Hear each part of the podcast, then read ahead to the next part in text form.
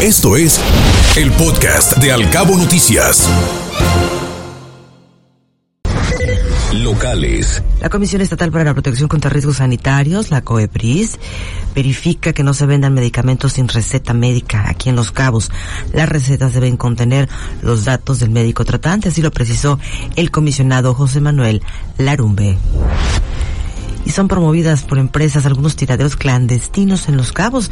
Principalmente son las empresas que se dedican a la jardinería en algunos casos, quienes depositan sus desechos en los arroyos, así lo comentó el director general de Servicios Públicos, Leonel Leiva y se mantendrá el orden y la seguridad en la playa El Médano durante la temporada de Spring Break. El presidente de la Asociación Empresarios Playa El Médano, Leonardo Perli, aseguró que además de la fiesta, hay un componente de viajes familiares que diversifican el mercado tradicional del receso de primavera.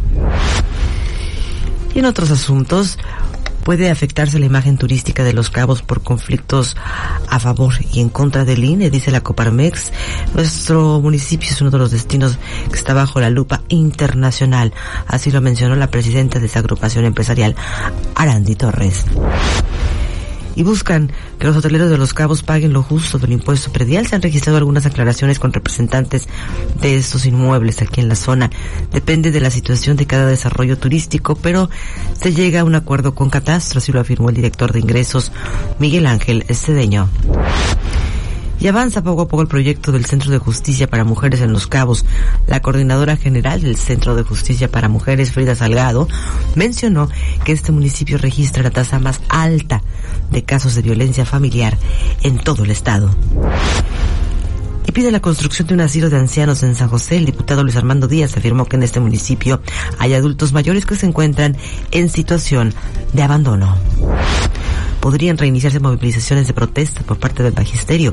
El movimiento sindical cabeño acusó que el gobierno del estado está incumpliendo y a la tercera del CENTE, la sección tercera del CENTE que no está actuando.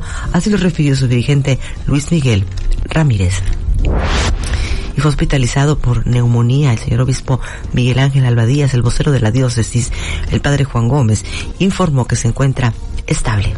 Escuche Al Cabo Noticias de 7 a 9 de la mañana con la información más importante de los cabos, México y el mundo por Cabo Mil Radio 96.3. Siempre contigo.